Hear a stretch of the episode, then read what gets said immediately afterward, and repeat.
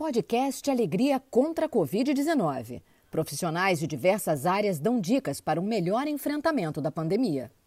O podcast Alegria contra a Covid-19 conversa hoje com a dentista e mestre em implante Fabrícia Almeida. Fabrícia, a gente já sabe que o vírus, que o coronavírus, se aloja nas vias aéreas. Queria te ouvir um pouco porque é a tua área de atuação. Queria entender um pouquinho com você como você tem trabalhado, como você tem feito e o que você já sabe sobre o comportamento desse vírus. Oi, Paulo, boa tarde a todos. Então, Paulo, os dentistas, né, eles estão muito acostumados a lidar com esse tipo de infecção, né?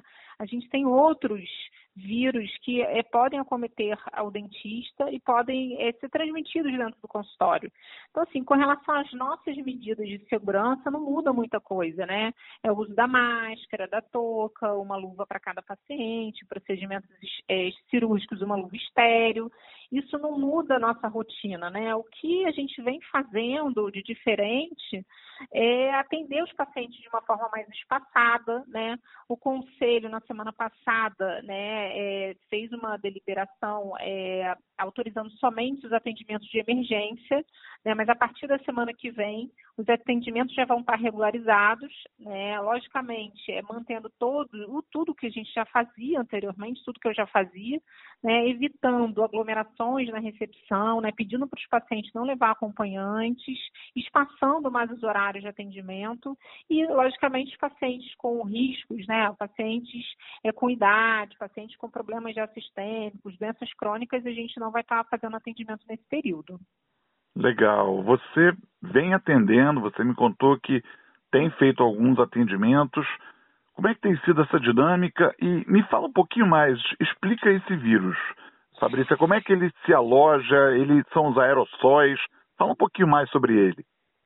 Então, Paulo, o vírus, ele tem a capacidade de permanecer né? Uma pessoa espirra num determinado local. Né? A pessoa, essa pessoa está infectada. Ele, ele tem a capacidade de permanecer naquele ar, daquele lugar, principalmente se o lugar estiver fechado, né? por até três horas.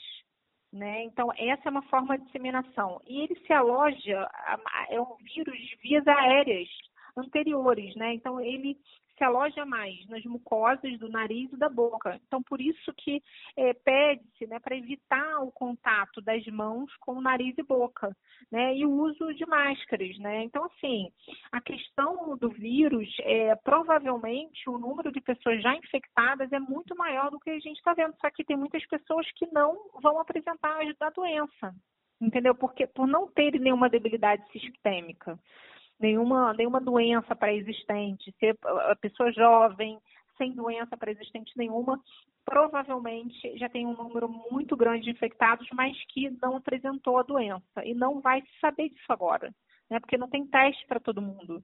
Claro, né? então, claro. O, o, na verdade, é, no final, o objetivo final vai ser um número grande de pessoas infectadas. Né? O que a, a gente está fazendo com relação a esse bloqueio, né? O evitar aglomeração, né? é, é para dar tempo para a vigilância sanitária, a parte da epidemiologia e a estrutura hospitalar se organizar principalmente para os pacientes de risco, entendeu? Os pacientes com idade avançada e pacientes com doenças sistêmicas.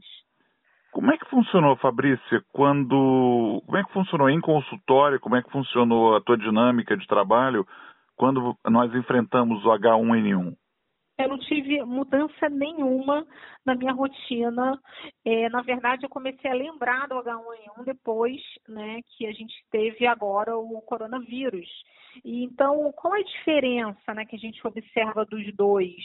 Né? É, o corona, ele hoje, a diferença maior dele é que ele fica no ar e ele fica em estruturas metálicas e de plástico, né? E, e a pessoa pode se contaminar através disso. E é vias aéreas. Então, quando ele fica nas vias aéreas, a disseminação dessa doença é maior. Né? Hoje, hoje, a gente tem menos casos do coronavírus relatados do que do HN1 é, na época, entendeu? Entendi. Em um mês da doença, entendeu? Em um mês da doença, a gente tem menos casos.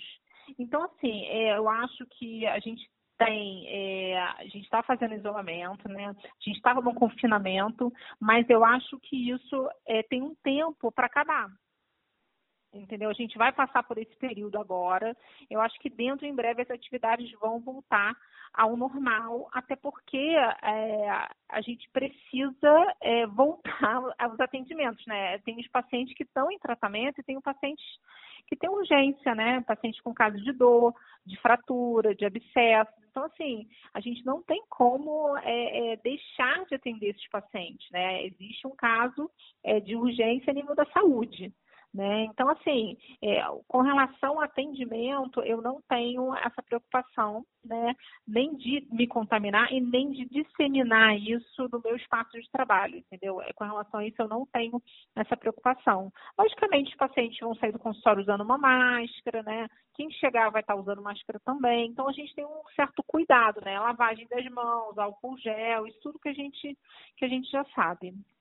Legal, Fabrício. Então, para fechar esse episódio do podcast Alegria contra a Covid-19, deixa para os nossos ouvintes algumas dicas, é, o que é que se deve fazer e o que não se deve fazer nesse momento para que a gente não dissemine mais é, essa contaminação da, da Covid-19.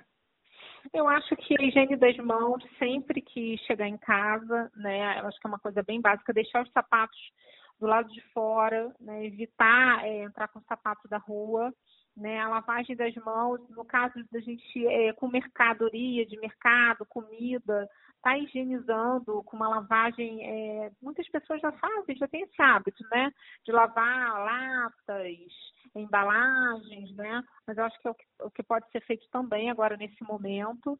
E eu acho, assim, Paulo, evitar o pânico, sabe? Realmente evitar o pânico. Lógico que se você puder evitar o contato, né, com um ente, um familiar com idade, uma pessoa que já está debilitada, é, é coerente você evitar o contato com essa pessoa, né? Mas, é, tirando essa situação, eu acho que a gente tem que tratar isso de uma forma é, até natural, né? coisas que podem acontecer, como o H1N1 já aconteceu em 2009, e a gente vai passar por essa, por essa, essa pandemia também é, de uma melhor forma possível. Me ocorreu uma pergunta. A gente fala Pode em lavar a mão e lavar a mão o tempo todo. Uhum. Como entra pela boca, minha pergunta é a seguinte: se eu escovar várias vezes o dente, existe pasta de dente que mate vírus? Não, não, isso não, não existe, né?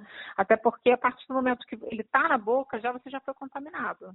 Né? Você não vai ter uma pasta ou ter que escovar o dente mais vezes, não. Isso aí não, não existe, não tem uma comprovação científica, não tem correlação nenhuma. Ele, ele vai penetrar porque ele não fica na boca, entendeu? Ele penetra pela mucosa da bochecha, do céu da boca, da língua. Então, a penetração é assim. Então, a mucosa do nariz, dos olhos, quando você coça o olho, né? Todos esses lugares que eu falei, eles têm pequenos, é, são pequeníssimos vasos sanguíneos mínimos que comunicam a sua, sua mucosa com o sangue de uma maneira geral, entendeu? E aí ele chegou na corrente sanguínea, ele vai passar por todo, vai passar por todos os seus órgãos, né? E o Covid também tem uma afinidade pela mucosa do pulmão, pelas células que recobrem as, as capilares pulmonares, entendeu? Então ele se aloja ali, os casos mais graves são quando ele se aloja ali e ele ataca a parte pulmão, né? Respiratória mesmo. Doutora Fabrícia, obrigado pela aula, pelo bate-papo. Espero que os ouvintes ouçam bastante, curtam, levem as dicas bastante a sério e vamos depois gravar mais uma vez falando de mais assuntos aqui que não obrigatoriamente sobre a Covid. Muito obrigado. Com certeza, Paulo. Obrigado a você. Tá, foi ótimo, adorei.